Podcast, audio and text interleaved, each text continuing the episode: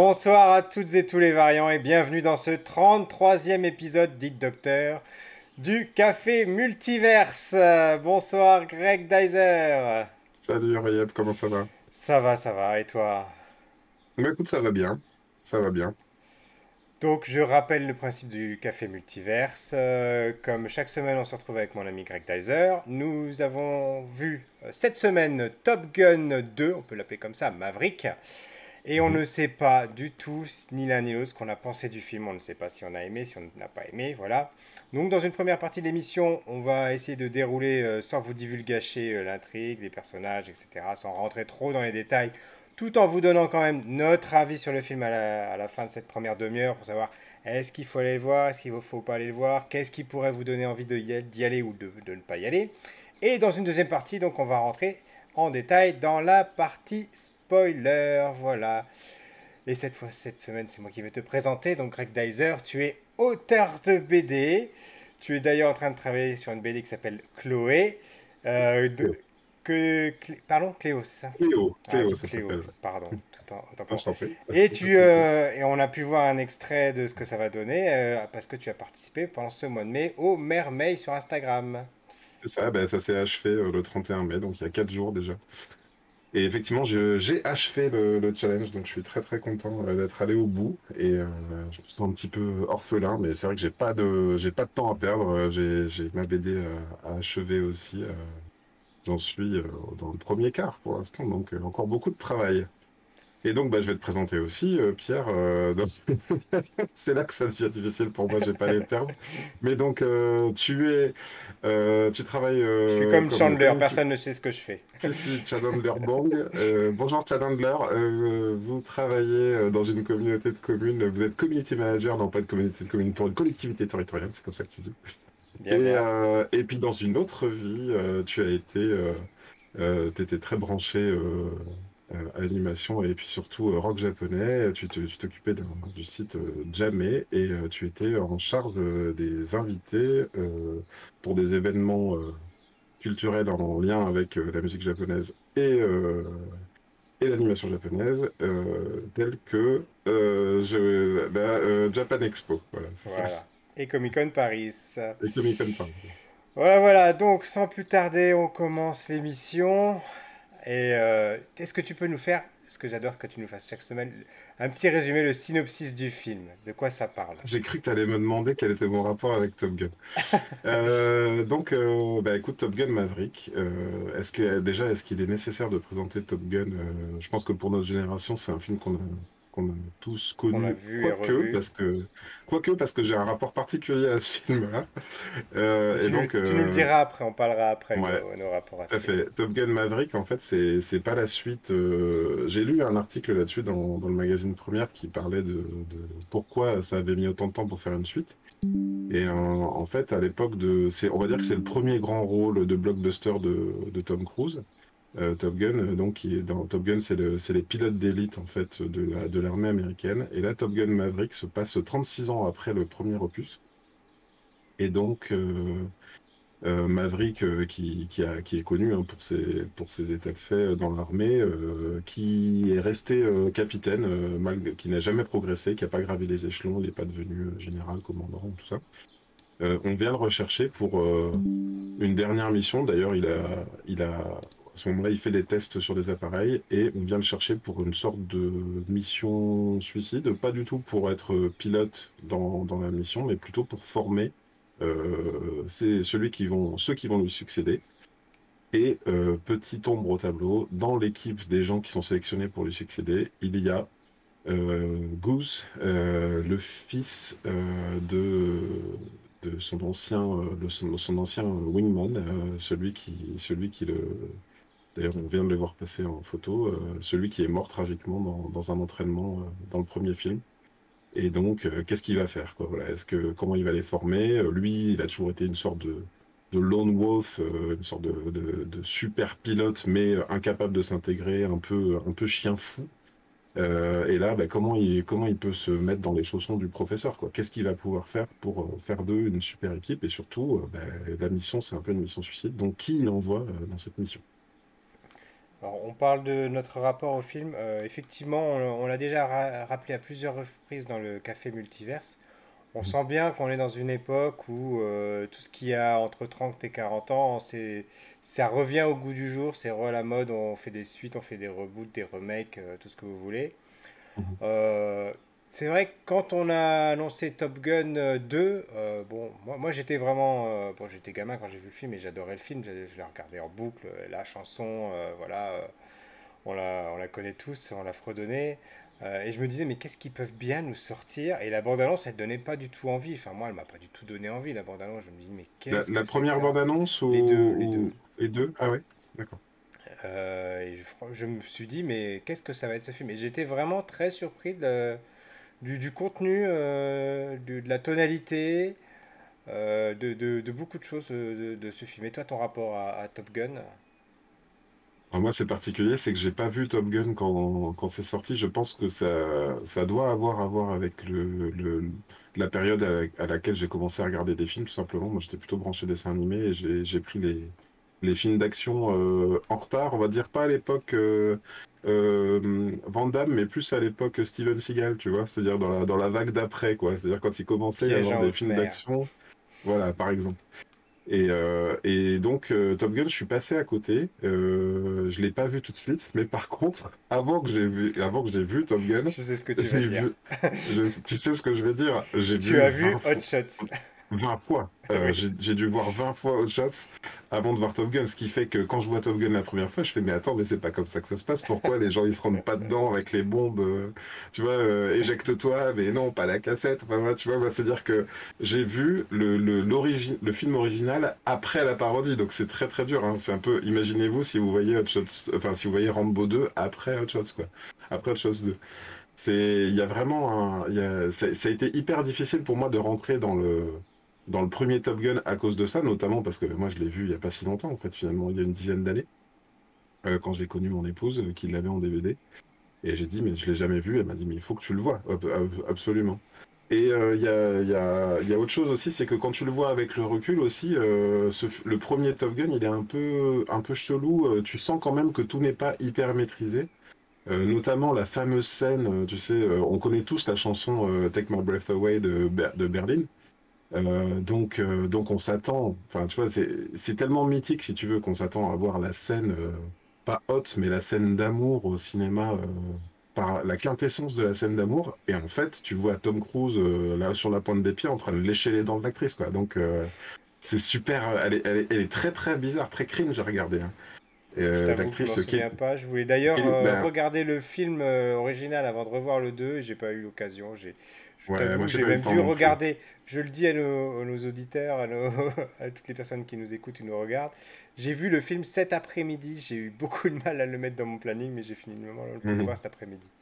Ouais, je l'ai vu il y a pas longtemps aussi, je l'ai vu mercredi, euh, donc une semaine après sa sortie, je crois, c'est ça, une semaine. Oui, une semaine, ouais, ça fait déjà. Euh, et alors, euh, d'au- d'autres choses que d'autres remarques que, que je me faisais, moi, à Top Gun, c'est que je sais plus à quel moment, je crois que c'est avec toi que j'en parlais, je sortais d'un Thor ou d'un Marvel, euh, tu sais, avec beaucoup de prises de vue, euh, fond vert et tout, enfin, tu vois, on est, on était habitué un peu à ça. Et il y a quelques années, euh, j'ai lancé comme ça, je, je crois que c'est avec toi au téléphone, c'est à l'époque où on, on se parlait encore au téléphone, on faisait pas les débriefs. C'était euh, l'ancêtre du café multiverse. c'est ça, le café multiverse, c'était le coup de fil multiverse.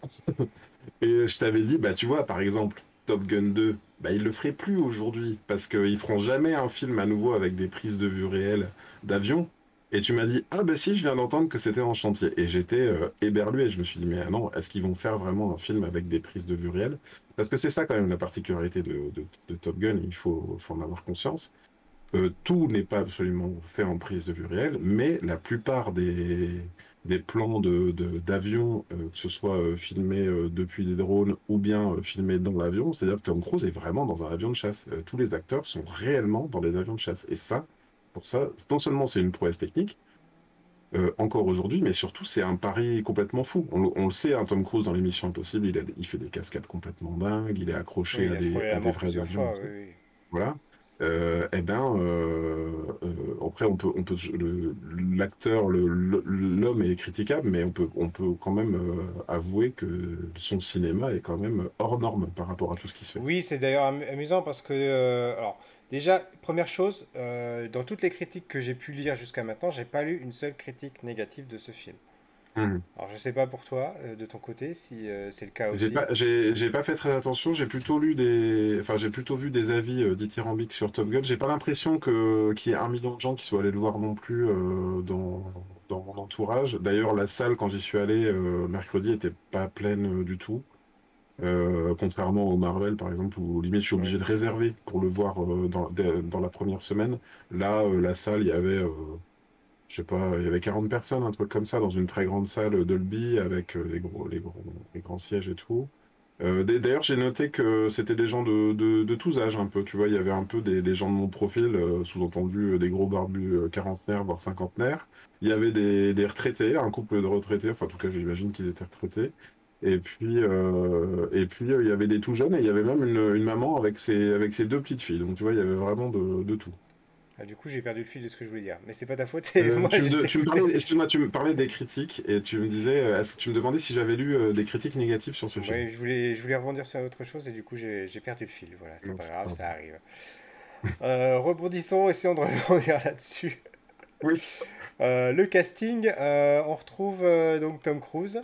On retrouve Mhm. pas tous les, les acteurs de l'ancien, on en retrouve quelques-uns sans trop en dire. Mhm. Euh, on retrouve une nouvelle. Il y a Val euh, Kilmer, par exemple. euh, voilà, Il y a, y a Iceman, Val Kilmer, qui est présent dans le film. voilà.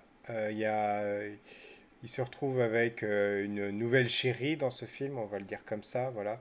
Mais c'est vrai que les personnages féminins, on sent que, on sent qu'il y a, il y a un- une sorte de quota, un petit peu comme les personnages noirs, on va pas se le cacher, mais euh, clairement, c'est euh, Tom Cruise. Ah voilà, et du coup, c'est là-dessus que je voulais dire, c'est là-dessus ce dont je voulais parler tout à l'heure. Ouais. Euh, j'ai lu et je trouve que c'est tout à fait vrai que c'est finalement, c'est, il y a, ce sont devenus des, des, des Tom Cruise movies en fait.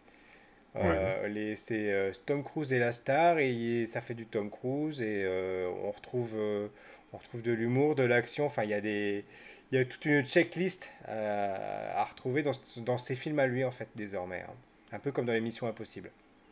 Est-ce que tu Alors, j'ai lu beaucoup, moi, des gens qui analysaient les films de Will Smith comme étant euh, des films vampirisés par Will Smith. Il y a quand même un, film flagrant, là, c'est quand ils font un film, ils font pas un film sur les sœurs Williams, ils font un, film sur le père, euh, l'entraîneur, comme s'il était euh, l'acteur de tout, quoi, tu vois. Et, et apparemment, il y a pas mal de projets comme ça euh, dont, dont- qui sont qualifiés aujourd'hui de vampirisés par Will Smith, comme euh, par exemple, on peut sucer... euh, oh. On peut, coupé, coupé. on peut citer, on peut citer Suicide Squad, tu vas ouais, citer Suicide Squad, mais pas sucer de je sais quoi. Euh, Non, ça c'est euh, Jared Leto qui s'en occupe dessus. Aïe sera pas coupé au montage. Oui, non, mais je suis tout à fait d'accord avec toi. C'est vrai qu'on ne- on n'est pas non plus quand même dans le cas extrême de Will Smith où, euh, où on a l'impression que tout tourne autour de lui. Là, de- c'est plutôt non. On, on sent que il y a une sorte de cahier des charges des films auxquels il participe, mais pour autant, euh, même si c'est lui l'acteur principal, y a- il reste de la place aux autres. Voilà, c'est ça que j'ai envie de dire. Oui, oui, oui, ben là, il y a, il y a quand même, euh, il y a quand même un autre acteur qui, qui, qui est important, euh, Miles Teller, qui joue euh, Bradley. Ah, attends, je vais retrouver son nom. Oui, qu'on avait vu Euh, précédemment dans le reboot des 4 Fantastiques, un très mauvais Oui, c'est film. ça. Et, ouais, un très mauvais film et qui joue. euh, alors, j'ai oublié le nom euh, du film où il est, où il fait de la batterie là, tu sais. euh, enfin bref. Euh, donc Miles Teller, euh, est-ce que je vais réussir à Qui fait donc le fils de, de, de Goose. Oui, Euh, c'est ça. voilà. Et il y a, il y a et, une dualité entre eux, ils s'en veulent et on euh, enfin, voilà, et plutôt c'est Guzman qui en veut, enfin, qui, qui en veut à Maverick et on, on apprend dans- durant le film pourquoi. Voilà. Ça fait partie de c'est ça. l'intrigue. Ben, on sent qu'ils ont été proches et puis que donc euh, ils ont un passé tous les deux. C'est-à-dire que euh, Maverick n'a pas complètement abandonné euh, la, famille de, de Goose, euh, mais on, voilà, sent, on sent qu'il y a un problème et ça vient pas de l'accident, ça vient pas du décès du papa, c'est un truc un peu plus, un peu différent. Après, moi, sur le casting féminin, je voudrais vraiment revenir dessus parce que je trouve que c'est plus que euh, qu'une anecdote quand même. C'est que euh, l'ensemble du casting féminin du premier Top Gun a disparu, euh, ce qui n'est pas le cas de, du casting masculin. il y a quand même plusieurs personnages du casting masculin qui reviennent, pas tous, mais quand même plusieurs et c'est notable.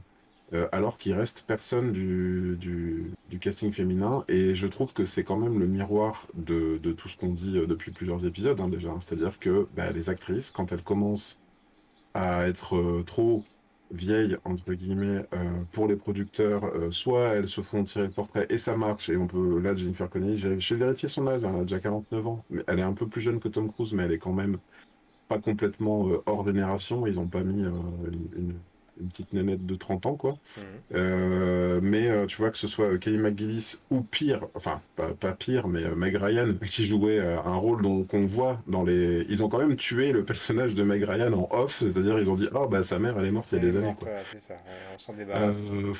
Moi, je, me suis fait la même réflexion quand, quand, ils ont dit ça. Je me suis dit, bah, ça, ils sont débarrassés du personnage, on la verra pas.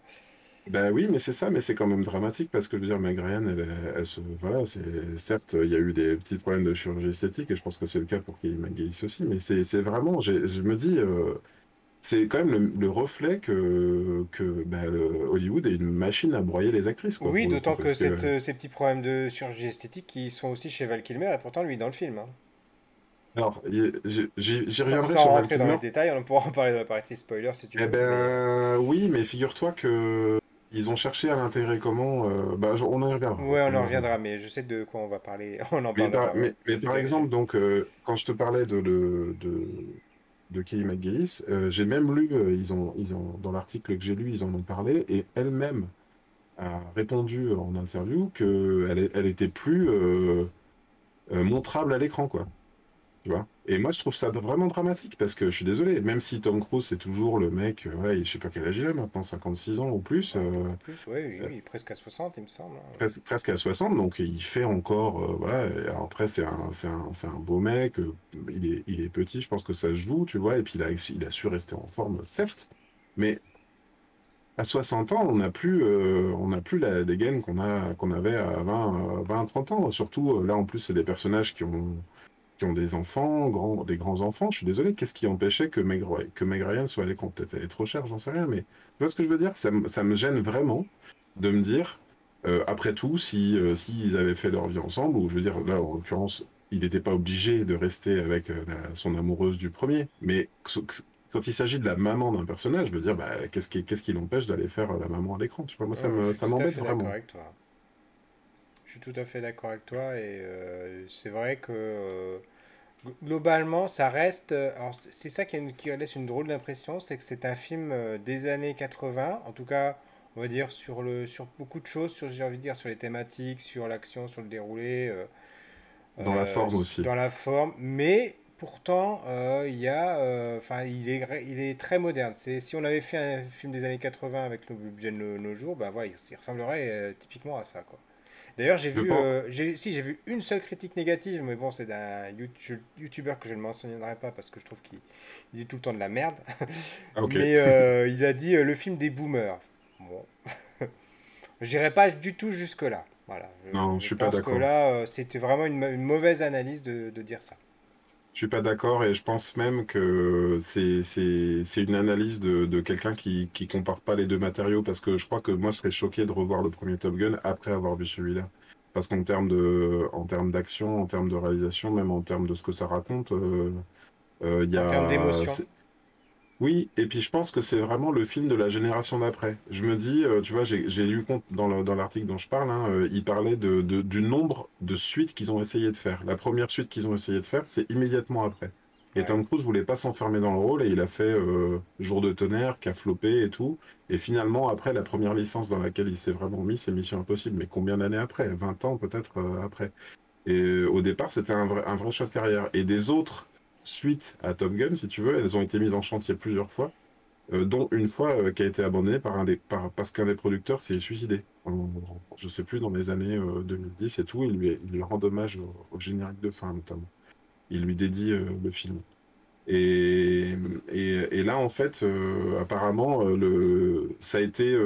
Enfin, il raconte, hein, en fait, qu'ils sont venus voir les producteurs là sont venus voir Tom Cruise. Ils ont pris un avion parce qu'ils savaient dans quel hôtel il était pour la promotion de je ne sais plus Protocole Fantôme, je crois, de Mission Impossible. ils l'ont pitché le film. Ils ont, en fait, je pense qu'ils avaient le bon, le bon pitch, tu vois. Hmm. Et c'est pas, à mon avis, c'est pas pour rien. Et euh, quelque part, moi, je, enfin, je, je sais que je le cite beaucoup, mais euh, pour moi, c'est le même rapport de, entre Cars 1 et Cars 3, tu vois. C'est euh, Cars 2, d'ailleurs, le, c'était un film un peu, un peu bizarre, tu vois, d'espionnage, une sorte de, de parodie d'espionnage avec Martin. Euh, là, on est un peu dans le même rapport, quoi. C'est-à-dire, euh, une fois que tu es un peu vieux à la retraite, euh, qu'est-ce que qu'est-ce que tu fais? Comment tu comment tu passes de tu veux, tu seras pas super pilote toute ta vie, donc à un moment donné, qu'est-ce que tu fais après, Comment tu comment tu passes le flambeau? Et je trouve que c'est c'est un sujet qui, on va dire, par rapport à l'âge des participants, par rapport aux acteurs et tout, il arrive au bon moment. C'est alors pourquoi s'en priver? Encore que je serais quand même curieux d'avoir le l'avis de vrais pilotes de chasse, euh, de savoir si est-ce que à cet âge-là, on est encore capable physiquement et euh, de faire ce qu'il fait dans un avion? Est-ce que c'est vraiment euh, physiquement, techniquement possible? Parce que se prendre Oui. léger, etc. à 60, euh, entre 50 et 60 ans, bon, voilà, je, je dis à voir quand même. Hmm. Bah Euh, donc, déjà, même, même dans les faits, je crois que ça se produit pas. En l'occurrence, on, on voulait l'inviter ce soir, euh, notre ami euh, David, qui a, qui, qui a été copilote hein, dans, pour la, la marine française. hein. Enfin, je sais pas comment Oui, on dit la coup, marine la- française, oui, la marine française. Donc, copilote dans, le, dans, les, dans les Rafales. Euh, bah, lui, il a pris, euh, il a pris sa retraite euh, il y a pas si longtemps, hein, il y a, il y a une paire d'années. euh, donc, je Oui, suppose ça. à, à, à ses, à 40 ans, à ses la 40 ans, voilà. oui. Donc là, là, je- là, je dirais que, à mon avis, c'est sûr que c'est pas possible à presque 60 ans de, de, de faire ça. Alors après, est-ce que Maverick dans le film a, a l'âge que Tom Cruise a? C'est pas sûr, ça. C'est peut-être ça. que, C'est c'est peut-être plus la, vingt- la, la cinquantaine, euh, une petite cinquantaine, une grosse quarantaine que l'inverse. bah, notamment parce que euh, Goose, hein, le, le- alors je sais plus si c'est Goose qui s'appelle ou le fils de Goose. Ah, fils de euh, Goose. Je sais plus son nom dans le film, son nom de là, pilote. j'arrive pas, j'arrive pas à retrouver. Euh, comment? Lui, il est censé être déjà un- un- presque un adolescent dans le premier film. Là, il y a un, il y a un mec de 30 piges qui débarque, donc, donc on peut, on peut s'imaginer qu'il s'est passé moins de temps euh, entre les deux films que dans la vraie vie euh, pour nous, quoi. Ouais, tout à fait. Euh, je disais, c'est un film avec pas mal d'émotions et c'est vraiment quelque chose auquel je m'attendais pas quand j'ai vu le Mhm. film. Je pensais que ce serait un film d'action, que ce serait un, bon, je veux pas dire un Mission Impossible, on n'en est pas là, mais Mhm. voilà, un, film d'action à l'américaine. Euh, c'est qu'il est quand même, hein, il faut pas, faut pas se Oui, leurrer. Mais il y a vraiment plusieurs scènes euh, fortes. euh, dès, dès la- on va dire à peu près 30 minutes, et, et en- quasiment toutes les 30 minutes du film, il y a des scènes assez, assez touchantes, assez prenantes, et qui peuvent en plus avoir une résonance particulière si vous êtes attaché au premier film. voilà. Euh, D'ailleurs, euh, j'ai euh, j'ai bien fait de ne pas le revoir parce que ça m'a permis de me dire que même sans les, en- même sans les en revue, il y a suffisamment de flashbacks, pas trop, mais suffisamment pour vous en remettre en condition, vous rappeler ce qui, un petit peu ce qui s'est passé. Vous, et voilà. Donc, si vous n'avez pas vu le premier film et que vous voulez quand même voir euh, Matrix, euh, pas Matrix, qu'est-ce que je raconte moi? Top Gun Maverick. Le second film, euh, allez-y, il n'y a pas besoin d'avoir vu nécessairement le premier, même si c'est quand même, euh, c'est peut-être mieux, et puis euh, voilà, peut-être que ça vous fera, ça vous permettra Non, de mais faire je, je, je suis d'accord avec toi qu'ils n'ont pas fait l'impasse, euh, ils n'ont pas joué euh, le, la réalisation comme si tout le monde l'avait vu non plus. Euh, ça remet euh, dans le contexte, je pense que ça donne envie éventuellement de revoir, mais le, les, les scènes clés sont diffusées et c'est du coup, ça rend le premier pas indispensable, quoi. On sait- c'est un film qui se passe, euh, qui se passe de son, de son prédécesseur, quoi. On peut vraiment euh, aller voir ce film sans souci. Tout à fait, ouais, ouais, c'est ça. Et ça dénature pas en plus, je sais pas ce que t'en penses, toi. euh, je trouve que là, des fois, tu sais, tu, tu vois une suite et tu dis, ouais, bah, ils auraient mieux fait de laisser les personnages où ils étaient. Moi, je trouve que ça apporte une, une belle nouvelle lecture euh, aux personnages. Peut-être même que j'avais plus d'empathie pour les personnages cette fois que, que, que d'autres. Ah oui, complètement. Oui, oui, c'est c'est un film peut-être plus mature aussi. Bon, bah, c'est normal en même temps par rapport à l'âge des personnages, par rapport au sujet, à tout ce qui est raconté. euh, voilà. Mm. Euh, pour autant, est-ce que c'est c'est un film que je trouvais peut-être euh, assez neutre temporellement parce que ça aurait pu se passer dans les années 2000, ça pourrait, ça aurait pu se passer dans les années euh, 90. euh, On ne sait pas d'ailleurs exactement quand est-ce que ça se passe. On peut à peu près le deviner par rapport à l'environnement, encore que je suis même pas sûr que je, je suis de- d'avoir vu un... Ah si, là, si, ils ont leur portable, ils s'é- ils s'écrivent avec un portable à un moment donné. Mhm. Euh, euh, mais voilà, c'est pas ça l'intérêt du film. L'intérêt du film, c'est les thématiques qui sont dedans et c'est pas forcément. C'est des thématiques intemporelles, universelles, euh, qui sont pas forcément en rapport avec notre époque ou avec les années 80 ou, ou autre. Voilà. Mm. Après, moi, je me suis fait une petite réflexion pendant le film. Euh, c'est de me dire, euh, et d'ailleurs, je trouve que Hot Shots euh, prenait un peu ce parti-là, tu vois, de, le côté comment on montre les méchants, tu vois, ils étaient beaucoup dans le, dans le, dans le, presque dans la, je sais pas comment dire, mais euh, euh, la façon dont ils montrent euh, les méchants ou Hot Shots, ils se battent vraiment contre l'Irak, par exemple. Là, on sait pas exactement euh, contre qui ils se battent, on sait juste les conditions, dans quel, dans quel endroit. Tu vois, il n'y a pas de, Oui, d'ennemi ouais. désigné. C'est pas mar... pas la Corée du Nord, c'est pas les Russes, mais ça y ressemble, quoi. Voilà. Ils font quand même référence à la guerre froide en disant oui, euh, là c'est une mission digne de. Enfin, je sais plus comment ils l'ont Limite, exactement. c'est même, euh, ça m'a même euh, marqué à la fin quand on voit en fait les autres euh, opposants dans leurs avions, bah, parce que forcément vous vous doutez bien, on vous raconte pas le film en vous disant Mhm. ça, mais qui vont affronter d'autres euh, d'autres pilotes ennemis, euh, voilà. Mhm. Et c'est des casques noirs avec une visière noire, on voit pas leur visage, donc on veut pas savoir euh, leur couleur de peau, leur sexe, rien. C'est, ils sont déshumanisés, c'est le méchant typique. Eh ben, vraiment, on est dans les années juste- 80 là.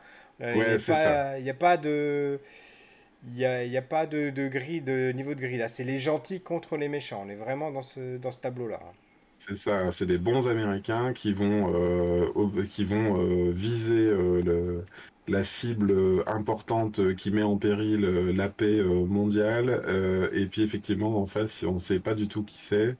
Et là, moi, c'est plus ça un peu qui me gêne, c'est le côté, c'est ouais, le côté un petit peu, euh, bah, forcément, hein, c'est un film fait par des Américains, donc il y a, il y a du patriotisme et tout. Mais en face, quelque part, euh, peu importe, euh, peu importe qui se fait désinguer, euh, l'important c'est que tous nos bons Américains reviennent sur le sur le sol américain, reviennent sur le porte-avions.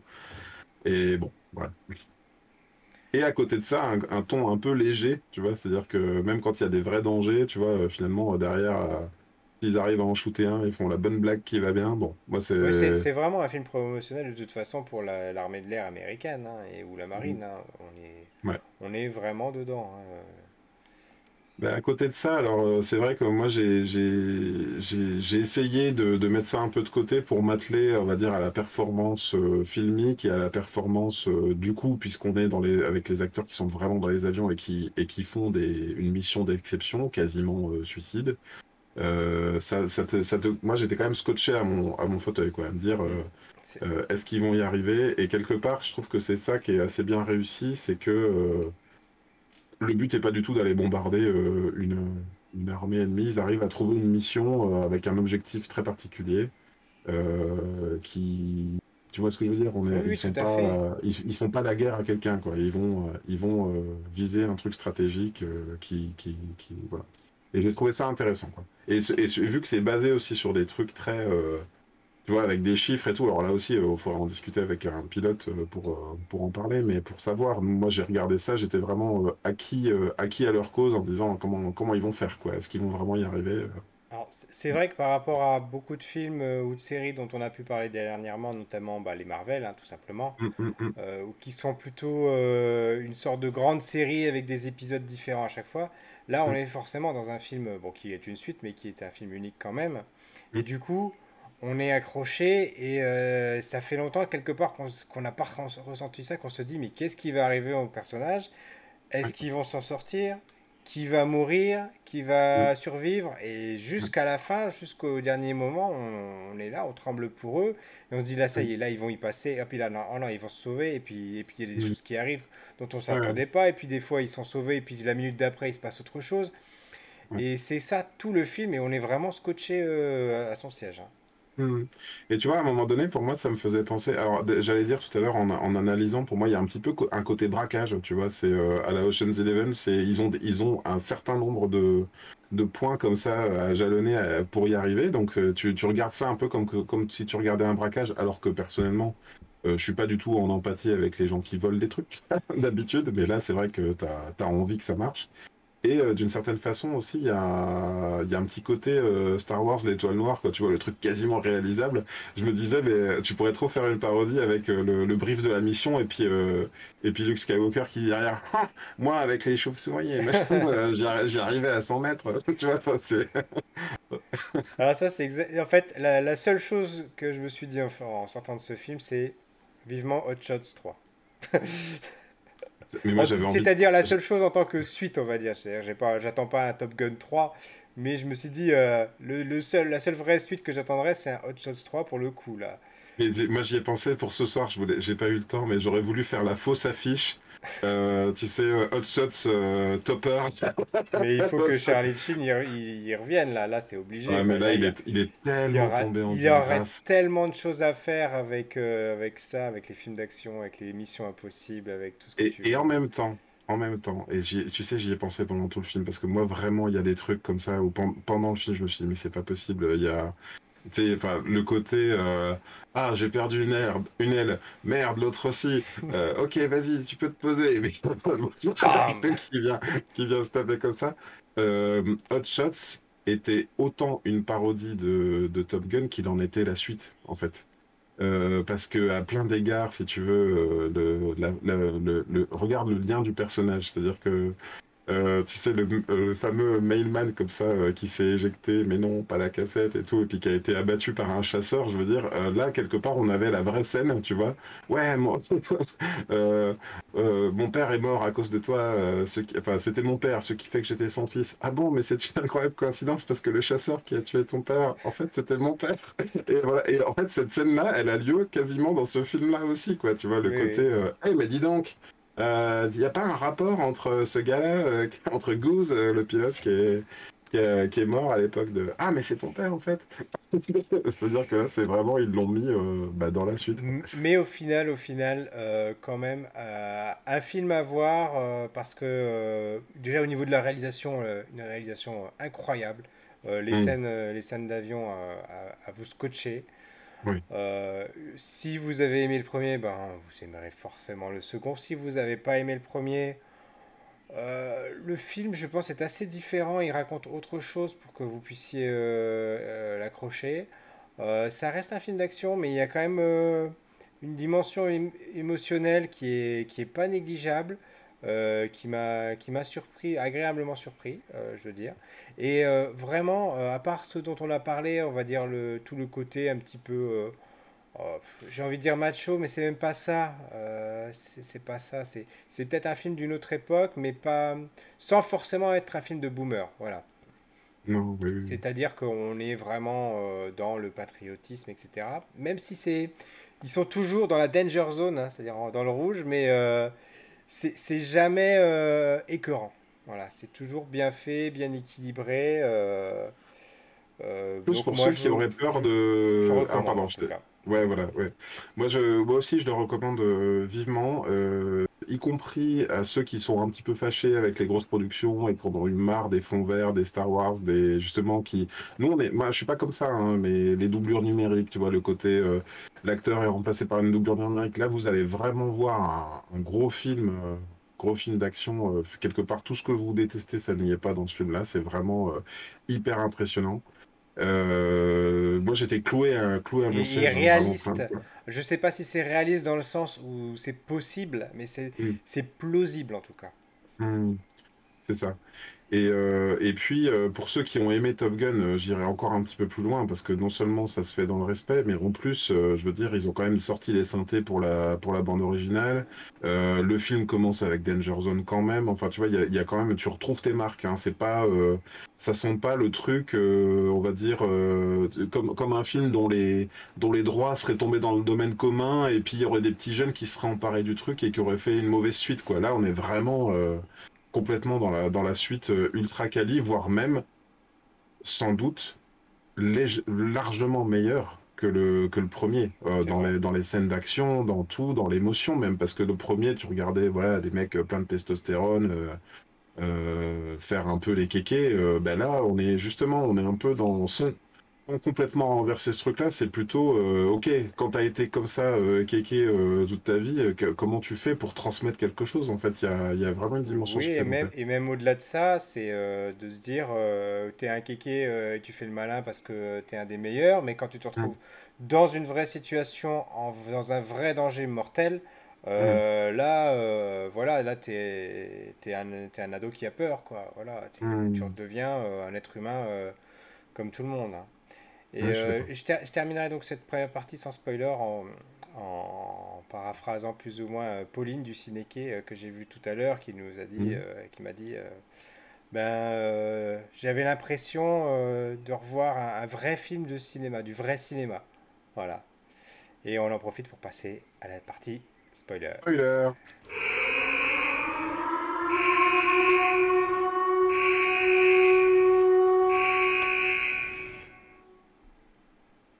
Lumière rouge pour tout le monde, c'est magnifique. Et sans transition, la partie spoiler. Tu l'as dit, tu l'as un petit peu dit, bon, c'est pas vraiment un spoiler. Le film vous met tout de suite dans l'ambiance avec la musique des années 80, la musique du film originel, euh, avec le même type de présentation où il vous explique ce que c'est le, le Top Gun en fait. Et, et là, euh, vraiment, on rentre dans le film. Et moi, quand il y a eu la musique, j'ai même eu les- quelques frissons. Euh, Mhm. je te le cache pas. Et, j'ai trouvé que c'était bien parce que euh, finalement, euh, là, ils nous ont mis la grosse dose de nostalgie en disant, voilà, c'est la suite de Top Gun, vous allez voir euh, la continuité de ce film, de cet état d'esprit, mais on n'en fait pas plus. Il y aura des flashbacks, mais c'est pas un rappel continuellement, c'est pas le, c'est une suite qui n'a pas besoin du premier pour exister, vraiment pas du tout. Ouais. Tout à fait. Si ce n'est que, euh, effectivement, le premier ramène euh, à ce moment-là toute une origin story. On, on, on- en connaît plus euh, sur, sur, sur les protagonistes, quoi. On sait d'où ils viennent, on sait ce qu'ils ont vécu ensemble. là aussi, c'est dit, mais effectivement, ça, je, pense que ça peut, ça peut se regarder dans les deux sens. hein. On peut vraiment avoir vu celui-là en premier et, redécouvrir le, premier ensuite. Euh, Il y a donc la présence de Val Kilmer, euh, Oui. et du coup, euh, c'est intelligent parce que Val Kilmer, donc, lui, il a souffert d'un cancer de, de la gorge, Mhm. euh, qui est, ben, en fait, euh, qui, qui est, qui est mis en scène dans ce film, hein, puisque le, le personnage semble su- souffrir d'un mal similaire. Mhm. Euh, mais dans la vraie vie, a priori, il est, il est guéri, Val Kilmer. Donc là, Ah oui. là, bon, là, c'est pas le cas de- du personnage dans, dans le film qui succombe. Mais y a, ils ont, c'est intelligent, quoi. C'est très malin de- d'avoir réussi à mettre ça dans le film Mhm. euh, et de, de, de, de- faire passer toute une émotion par rapport à ça, par rapport à leur relation, par rapport au fait que même s'ils étaient euh, opposés, euh, voilà, avec le temps, ils ont su passer au-dessus de ça et ils ont su Mhm. trouver de la maturité nécessaire pour, voilà, pour être deux, deux êtres humains qui se respectent désormais, voilà. Oui, d'autant que là, dans donc le Iceman, le, le personnage de, de Val Kilmer, euh, là, il se retrouve. En fait, on comprend qu'il est celui qui a réussi à faire en sorte que, j'allais dire euh, Topper, c'est pas Topper, que Maverick reste dans l'armée tout en tout en ne progressant pas, euh, retrouver des postes. Et là, en fait, c'est un peu son, son, il joue son son va-tout, il joue son sa Ouais, dernière son chance. gardien, ouais, ouais. Voilà, et euh, Maverick, là, il, est- il, dev- il va vraiment quitter euh, pour insubordination et tout. Il a fait, euh, il a fait, il faisait des tests sur un appareil pour le faire passer à, à Mac 10, je sais plus, Oui, euh, c'est ça, Mac enfin, 10. un, un nouvel appareil. Et en fait, bah, lui, une, une fois grisé par la vitesse. Et d'ailleurs, je sais pas, ce que- je sais pas comment tu l'as interprété cette scène du début là où on voit que passé Mac 10, il continue, il continue à faire, euh, à faire, à pousser la machine. Euh, je, je me suis demandé, tu sais, si ça, ça illustrait pas un petit peu que euh, il était tellement arrivé au bout de sa course, Maverick, qu'en fait, il était prêt à mourir, en fait. C'est-à-dire Oui, c'est ça, que, il était suicidaire pour moi, voilà. Il, voilà. il Alors, avait, je, il je- avait jamais réussi à se remettre de la mort de son ami, de son copilote, euh, Hmm, et du coup, il s'était infligé le fait de pas de monter en grade et de prendre des risques inconsidérés, et, et voilà. Et c'est de, retrou- de se retrouver face au fils de son ami qui lui fait mhm, prendre conscience que ben peut-être qu'il a un autre rôle à jouer et que euh, sa rédemption est à, est à portée de main. Oui, c'est ça. Bien que ne sachant pas du tout comment faire, puisque n'ayant pas évolué, n'ayant pas d'enfant lui-même, euh, ayant été un peu une sorte de d'ange gardien familial à la place de, à la place de, du père. Euh, il a dit qu'il est, bah, il, il raconte qu'il essaye d'avoir été un père de substitution tout, tout en ne sachant pas comment s'y prendre. Et euh, là, au moment effectivement de choisir ou pas, euh, c'est-à-dire que soit il choisit pas euh, le, l'enfant de Goose et à ce moment-là, il devient bah, celui qui l'a empêché de, de, s'accomplir, soit il le choisit et il l'envoie à une mort probable. Donc c'est vraiment un choix cornélien. Et mine de rien, c'est quand même bien écrit ce machin-là. Parce que, parce que même la façon dont par les flashbacks et par l'histoire, on montre le fils de Goose comme étant euh, une sorte de Goose numéro 2 en fait. Hein, euh, oui, le mec carrément, ils ont même mis la moustache. Vraiment, si vous avez pas compris que c'était son fils euh, dès le début, enfin voilà, vous êtes complètement aveugle. Ouais, je le trouve, je trouve très bien, moi, là-dedans. Mais ceci dit, au niveau du scénario, c'est bien amené aussi parce qu'on remontre les moments où il voyait le père jouer au piano ou danser au jukebox et tout, tu vois. Enfin, on voit que des moments sont imprimés aussi chez lui et que bah, il n'a pas, il a pas cherché à devenir différent de son père, mais par contre c'était déjà ancré en lui en fait. Euh, euh, le piano, le fait de vouloir devenir pilote, il avait aucune raison de vouloir faire euh, différemment. Et puis il y a ce secret de famille, quoi, ce pourquoi à un moment donné. J'ai trouvé ça très habile aussi. Euh, pourquoi Maverick, à un moment donné, a fait, rejeter le dossier du, gamin, pourquoi il a fait perdre du temps. Et finalement, le gamin n'en veut pas du tout à Maverick à cause de la mort de son père. Il en veut à Maverick parce qu'il l'a empêché de progresser aussi. Euh, il y a aussi la relation amoureuse de, Maverick qui est très intéressante parce qu'elle nous dit en gros. Euh, bon, c'est notamment la, la, fille qui lui dit à un moment donné la fait pas souffrir cette fois-ci. Euh, mm. façon de dire, c'est bon, maintenant t'es un grand, t'es un adulte, donc assume, euh, arrête d'aller mm. d'aventure en aventure, arrête de, de, prendre ma mère pour un bouche-trou. Mm. Voilà, et bon, là, à nouveau, là, il est, il est face à, face à lui-même, face à ses travers, et il n'a pas d'autre choix que de, que de grandir et finalement là d'accepter quelque part d'être le, nouveau père de, Guzman, d'être le, le beau-père de cette jeune fille, d'être le, euh, le, compagnon de cette femme, enfin voilà, d'assumer pleinement celui qu'il aurait déjà dû être il y a 20 ou 30 ans. Quoi. c'est ça.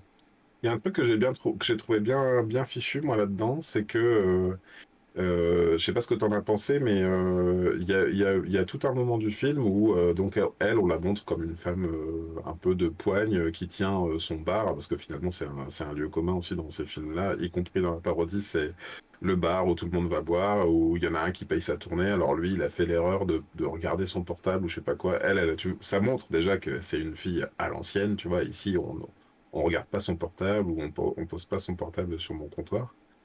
Donc elle lui fait payer la tournée. Et en même temps, tu vois, ça, la montre comme très assurée. Et sur le coup, je trouvais ça un petit peu factice. Et ben c'est réellement factice. C'est-à-dire qu'on on a l'envers du décor au moment où il la raccompagne chez elle et où il lui dit ne me regarde pas comme ça, machin. Et elle ferme sa porte. Et puis d'un seul coup, elle est, euh, elle est comme ça derrière sa porte, toute, euh, oh, toute émoustillée, tu vois, alors qu'en fait, elle montre. Euh, elle montre un côté euh, genre il mourra pas, mais en fait elle est voilà. J'y ai cru en fait, j'y ai cru à cette histoire. Alors que comme je te l'ai dit, hein, au niveau du par rapport au casting et par rapport à l'absence de casting de certains personnages du 1, euh, ça partait pas euh, pour acquis ce truc-là pour moi. Et je trouve que c'est bien c'est bien amené. Après bon voilà, je suis pas je suis pas très difficile, mais j'aurais pu trouver que c'était voilà l'histoire avec la avec la, la, meuf, voilà, non, mais euh, non, en fait, c'est c'est euh, c'est construit, voilà. Oui, c'est construit, c'est touchant, ouais. Hmm. Euh, il y a aussi quand même pas mal d'autres pilotes. Il y a l'antagoniste qui joue un petit peu la, le Val Kilmer jeune. voilà, Glenn Powell qui joue Hangman. Voilà. Bon. Il le joue bien. Hein. Il, le joue bien. Hein. Franchement, on a, on a envie de le détester. Hein. Euh, oh, clairement. La tête, la claque, le mec est trop fort et tout. Et, euh, et euh, d'ailleurs, d'ailleurs, finalement, il n'a pas, la, il a, il a pas la même destinée que Iceman, hein, puisqu'il est, il est recalé. Il n'est pas. il est pas, il va pas à la mission avec eux. C'est pas lui qui est choisi. Du coup, est-ce qu'il y a des choses qui t'ont qui t'ont qui t'ont gêné dans ce film quand même, dans la partie spoiler, maintenant qu'on y est? Ben écoute, euh, comme ça, là, j'ai rien de notable à part, je te dis, euh, le, casting, l'invisibilisation des méchants, ou dans le sens, euh, plutôt, ils sont, voilà, c'est, c'est pas des méchants, en fait, ils jouent la figure de la mort, quoi, tu vois, ils jouent, ils jouent une sorte d'ombre comme ça qui arrive par-dessus toi, et, et toi, t'es le pauvre, t'es le pauvre, pauvre américain qui a envie de rentrer chez lui, qui a envie d'aller d'aller fêter ça au bar avec ses copains, et puis tu te dis, oh mon Dieu, qu'est-ce qui va, qu'est-ce qui va lui arriver, tu vois, c'est vraiment le côté, eux aussi, finalement, ils ont sans doute une famille de l'autre côté, voilà. c'est, mais je, dirais que ça va avec le genre parce que on, c'est pas du tout un film politique. Enfin, tu vas dire c'est pas un film politique. Forcément, ça l'est, comme tu dis, c'est une vitrine de, de, la marine et tout. Euh, mais dans, je veux dire, c'est pas politique dans le sens où c'est pas, c'est pas un film d'espionnage qui va t'expliquer tous les rouages et, les, et de l'autre côté comment ça va se passer, qu'est-ce qu'il faut faire euh, pour éviter l'incident diplomatique. On s'en fout complètement. Oui, c'est vraiment, euh, c'est vraiment une mission braquage et comment ils vont la réussir, quoi. Euh, Donc non, il n'y a rien qui m'a dérangé plus que ça. Et voire même, j'ai bien kiffé. parce que le, le, fait... Alors que je suis pas du tout branché aviation, mais comme toi, toi et moi, on a deux amis qui était suffisamment branché pour nous tous. Et d'ailleurs, je voulais rebondir là-dessus, et c'est même plus que ça, parce qu'on a tous les deux grandi dans une ville euh, euh, survolée quotidiennement par des, des avions. Euh, à ton époque, c'était encore les, les, Mirage 2000, maintenant c'est les Rafales. Mm. Donc, bon, moi qui les entends encore quotidiennement, ça, ça a une résonance particulière. J'étais encore sur la, la base aérienne il y, a, il, y a, moins de deux mois. donc forcément, on est un, nous, moi encore plus, j'ai un attachement particulier à ça.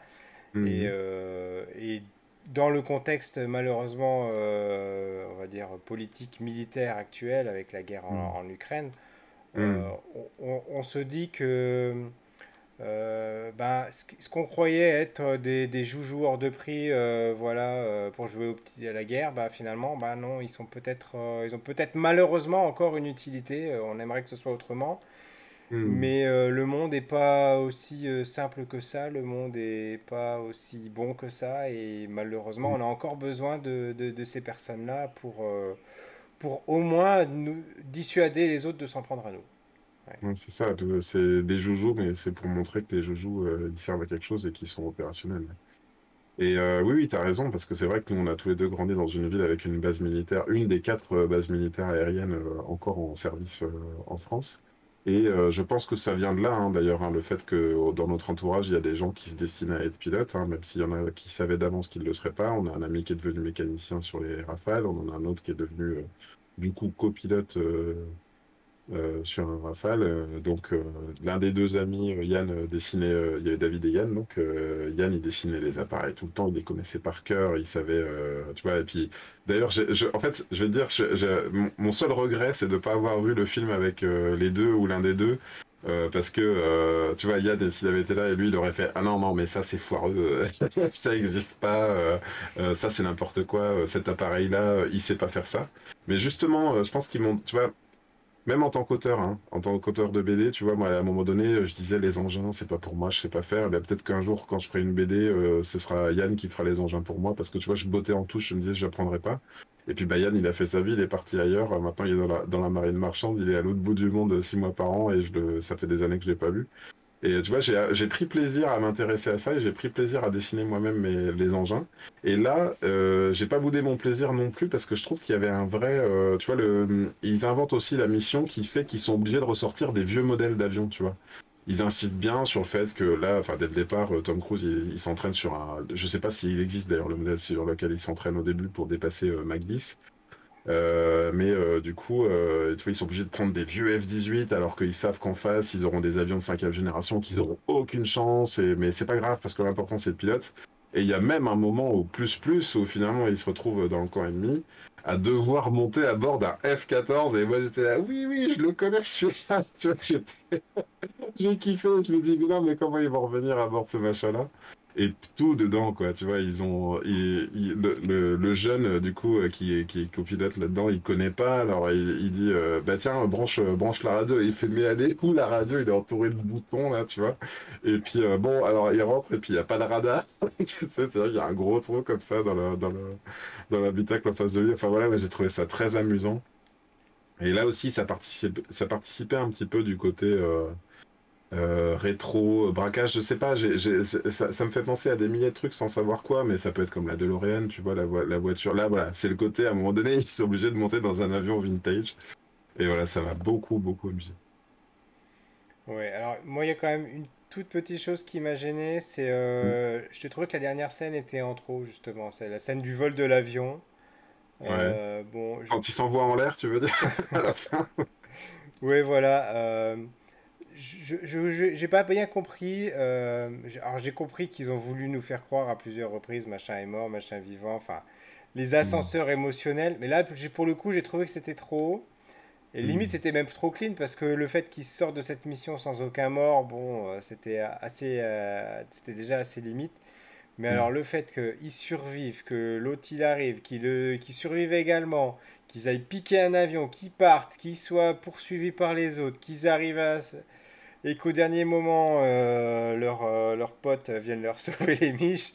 Là, j'ai trouvé que c'était la scène de trop. C'est ah la dernière scène dont tu parles, c'est celle-là. Ah non, moi j'ai cru que tu parlais de la scène où à la fin il s'envoyait en l'air euh, entre guillemets avec euh, avec l'actrice euh, avec Penny. Non non non non non non, non là, Oui, ça c'est mignon. Mais, il vient et qu'ils font un tour d'avion ensemble tous les deux. Non, non, vraiment, on va dire entre le moment où Tom Cruise est porté euh, disparu et euh, hmm. le moment où ils reviennent sous le, sur le porte-avions, enfin plutôt le moment où ils abattent finalement les méchants, entre guillemets, hmm. j'ai trouvé que cette scène-là était en trop. Voilà. D'accord. la, la scène de dogfight, ils auraient dû la mettre directement après, complètement l'assumer. Euh, on rentre au hmm. porte-avions, enfin, mais le, le, passage dans la forêt, on va piquer un avion à la base, bon alors moi j'étais j'étais un peu comme toi, euh, dans le sens où quand, quand l'avion de Maverick se fait abattre, euh, ça me semblait la logique du film en fait. Pour moi il fallait en passer par là et je, je me suis dit, eh ben, là cette fois-ci c'est lui qui, qui a fait le sacrifice. Euh, en plus, ils disent, ils disent ouvertement qu'ils n'ont pas vu de parachute, donc il est porté disparu. Donc à ce moment-là, je veux dire, ils sont tous euh, aux ordres de la marine américaine, ils sont censés, tous rentrer. Euh, bah non, évidemment, c'est pas ça qui se passe. J'étais comme toi, hein. je, euh, jusqu'au moment où, en fait, c'est une pirouette scénaristique que j'ai, à laquelle j'ai adhéré, on va dire, c'est qu'il y a effectivement donc le fils de Goose qui vient le rechercher, qui se fait abattre à son tour, je crois, hein, qui, qui se crache, ou je sais plus comment ça se passe. Euh, il vient euh, effectivement, euh, il y a une scène d'hélicoptère et là effectivement tu te dis à ce moment-là c'est pas possible quoi. Soit, soit Maverick aurait dû mourir dans le crash et puis basta. Non, alors là il court effectivement, il y a un côté d'un seul coup ils sont à pied, ils sont très en danger. Et donc il y a le fils de Goose qui vient le chercher et qui se fait abattre à son tour et ils doivent tous les deux s'échapper. et, et en fait il dit mais pourquoi t'es venu me pourquoi t'es venu me secourir? C'est vraiment euh, ce que j'avais fait, c'était justement pour que t'es pas euh, pour, pour, pour, te sauver la vie à toi. Alors ça sert à quoi si derrière tu viens te tu viens tu viens te faire cracher avec moi? Et l'autre il dit mais tu m'as t'as pas arrêté de me dire de pas réfléchir en fait. Et euh, voilà, tu vois le côté ça en fait on va dire c'est la petite la petite pirouette la petite blague qui m'a fait accepter le truc et puis après quand il lui dit de toute façon c'est ce que mon père aurait fait. Là tu fais ouais bon t'as raison. Allez, voilà, tu as même, envie, as même envie par principe. Oui, non, mais je comprends ce que tu veux dire. trop, effectivement. Mais bon, je ne gâche pas le plaisir. Ça reste pour moi un, très bon film. J'ai passé un, excellent moment. Et euh, très honnêtement, euh, bon, euh, il, va y avoir des Marvel qui vont sortir. Il va y avoir Thor 4, etc. Il y a déjà mm. eu Doctor Strange 2. Mais je pense que c'est bien parti pour que ce soit pour moi mon meilleur film de 2022. Ah, oui, d'accord. Euh, je ne sais pas si c'est mon meilleur film, mais euh, on va dire que dans une certaine catégorie, surtout là où je ne m'attendais pas, euh, je, suis tellement content d'aller le voir, d'être allé le voir en fait. Alors que tu étais comme moi, on n'avait pas trop le temps et tout, on s'est dit, est-ce que vraiment, est-ce qu'on saute On a failli, on a failli ne pas ne pas faire l'émission cette semaine parce que c'était trop trop chargé. Et eh ben finalement, non, j'ai bien j'ai bien kiffé. Et je suis même très très content d'en parler ce soir. J'espère qu'on aura, qu'on dira la même chose euh, la semaine prochaine quand il s'agira de parler de Jurassic World 3. Et là, tu... il va se me fait dire la même chose que ce que je pense, c'est que c'est pas gagné. Oh là là, moi j'ai du mal. Hein. Ça, ça, fait longtemps que j'ai un peu abandonné la licence. Euh, je, je, trouve qu'ils auraient dû pareil. Ou alors ils auraient dû attendre 36 ans aussi. Non, j'ai cru que tu allais dire, là, tu vois, est-ce que. j'ai cru que tu allais demander, est-ce que dans 36 ans pour Top Gun 3, euh, on, va, on va penser la même chose En tout cas, oui, je sais, je baille. Ça, c'est, ça, ça ne s'est pas entendu, heureusement, sur le podcast. J'ai dit 36 ans et ça y est, t'es à la retraite, là, d'accord. Et du coup, l'émission se termine et on va passer à la partie des recommandations. Est-ce que tu te rappelles de ta recommandation, Pierre Oui, je me rappelle de, de, ma de, de l'animé recommandation. que tu voulais recommander. C'est un animé qui s'appelle Spy Family, qui est sur Crunchyroll, voilà. Euh, je vous raconte un petit peu l'intrigue. C'est- Donc c'est un, c'est un agent secret qui est le meilleur des agents secrets, bien sûr, voilà, qui, qui, qui travaille pour, euh, pour le, le Westistan ou un truc comme ça. Enfin, c'est l'Occident, on va dire. C'est pour les Mhm. gentils en, en quelque sorte. Et il a eu, il a comme mission d'approcher quelqu'un. Et pour approcher ce quelqu'un, euh, en fait, le seul moyen d'y arriver, c'est de passer par l'école de son enfant. Donc, il est bien embêté parce que lui n'a pas d'enfant donc pour, pour, euh, pouvoir intégrer cette école. Donc, il adopte une petite fille. Manque de peau, euh, pour pouvoir euh, passer euh, les sélections, il doit aussi se marier. Donc, dans le, chez le, le tailleur habituel où il va, il, y a une employée qui semble lui convenir et il lui propose de devenir sa femme. Mais bien sûr, rebondissements sont là. La petite fille lit dans les pensées. La tailleuse est en fait une tueuse à gages à ses heures perdues. Et donc c'est une petite famille euh, dysfonctionnelle qui va essayer de, de, de, de- voilà, de passer les différentes épreuves. De, et lui, il essaie de, passer cette mission-là, alors que d'habitude il est seul, il a l'habitude de travailler seul. Là, il est obligé de travailler en équipe, dans cette équipe euh, qu'il a à moitié choisie. Et euh, j'en suis pas très loin, j'en suis qu'au cinquième épisode, mais c'est vraiment drôle. Euh, c'est la, petite fille est attachante, le, le, le- le- personnage principal euh, qui se prend d'affection euh, pour cette euh, gamine, pour cette, euh, cette femme, euh, cette fausse femme qu'il épouse vraiment pourtant, euh, dans une scène mémorable. euh, je vous, je vous la dis parce que ça, c'est, même si c'est un peu un spoiler, mais ils sont en train de se battre, et, enfin il est en train de se battre et d'un seul coup il décroche une grenade, il envoie la grenade et il prend la goupille, il lui passe la bague au doigt pour lui demander veux-tu m'épouser quoi. Ça résume totalement l'ambiance tota- décalée et folle euh, de cette série que je vous recommande euh, follement. Et toi, C'est bien que tu m'en parles. C'est bien que tu m'en parles parce que moi j'ai le manga à la maison parce que mon épouse euh, Anne-Claire, qui était notre invitée la semaine dernière, euh, à la, à la série de manga, elle est à jour, euh, elle est au tome 7, je crois, ou 8. Et, euh, et puis bah, moi, euh, je sais pas, j'ai du mal- j'ai de plus en plus de mal à lire les mangas. Je trouve que tout est dessiné trop petit, donc euh, peut-être que l'animé, ça va plus, euh, plus me plaire. Ben, j'en ai, mais elles suffisent déjà plus. Bref, et donc ma reco du mois, de la semaine, pardon. Moi, j'ai j'ai une petite expéri- j'ai vécu une petite expérience euh, étrange. J'ai liké un profil euh, sur Instagram parce que je me suis dit, ah la vache, c'est super intéressant les décors là. Et euh, le lendemain, euh, je passe devant li- un libraire et il y avait euh, cette, ce même auteur dont je ne savais même pas qu'il était français et, et qui était en dédicace. Et donc je suis rentré, je me suis dit, bah, c'est trop, ce serait trop bête que je le loupe. Et voilà, on a bien, on a bien sympathisé. Et, donc voilà, sa BD, ça s'appelle Tanardana.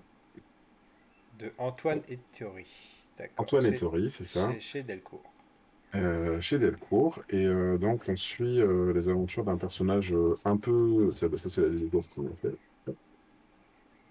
Et là, on peut voir les jolis décors. Alors lui, il estime. Tu peux nous voilà, montrer un petit peu l'intérieur, voir les dessins, Ouais, bien sûr, bien sûr, là, tu vois. Hop. Voilà, donc lui, il, il- il se, il se revendique de, C'est très de pastel, ouais. Miyazaki. Voilà, pastel, Miyazaki. voilà. L'ambiance un petit peu comme ça. Les personnages, euh, voilà, ça c'est son personnage principal, tu vois, un, un- un mec euh, un peu bourru comme ça, euh, assez, assez costaud, dont, dont le, un, an- l'ancien meilleur ami dont il n'a pas eu de nouvelles depuis quelques années lui envoie. Tiens, moi, vous montrer cette page c'est très joli, le côté voyage comme ça.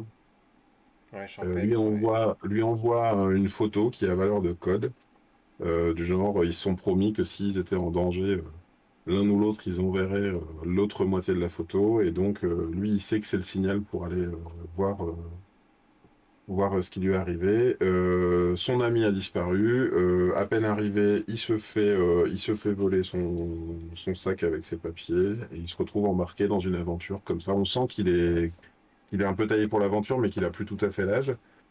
Euh, et euh, voilà, enfin, c'est une, super jolie aventure. C'est un one-shot, euh, donc ça se lit en un tome. Et c'est Antoine Ettori qui a, qui a tout fait tout seul. Le garçon, il est bourré de talent.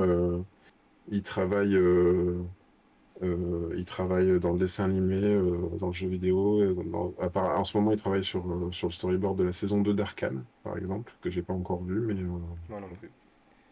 Et euh, bah, elle est pas, elle est pas encore sortie la saison 2. hein. Mais toi, la, sa- la saison 1, J'ai tu l'as pas vu encore la saison 1, non. D'accord, j'ai cru que tu me l'avais recommandé. Non, non. Et ben, on vous Et mettra tous euh, ces liens dans la, dis- dans la description, en tout cas. ben ouais, voilà. Donc, Tanardana, Tanardana. euh, ch- D'accord. chez Delcourt, Antoine Ettori. Très bien. Eh bien, cou- écoute, euh, mon Greg, je te remercie encore d'avoir passé cette soirée en ma compagnie.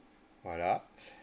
Et on vous donne euh, rendez-vous euh, à toutes et à tous euh, la semaine prochaine, si tout va bien, pour un Alors épisode moi, la semaine prochaine, je suis pas libre jeudi, vendredi. Donc, soit c'est mercredi, soit c'est... euh, voilà, je ne sais où pas. soit Ou on on peut-être fera une émission s'il faut, c'est possible, c'est pas, c'est pas improbable. En tout cas, la prochaine émission sera normalement consacrée à Jurassic World, le monde perdu. Je sais même pas c'est quoi le sous-titre de ce, tro- de ce Euh, troisième oui, c'est le... je crois que c'est Le Monde de Trop. Le monde, c'est le ça. film de trop, effectivement. Bonne soirée à toutes et à toutes. Et Pourquoi on à, ça? à très bientôt. Au Salut. revoir. Ciao.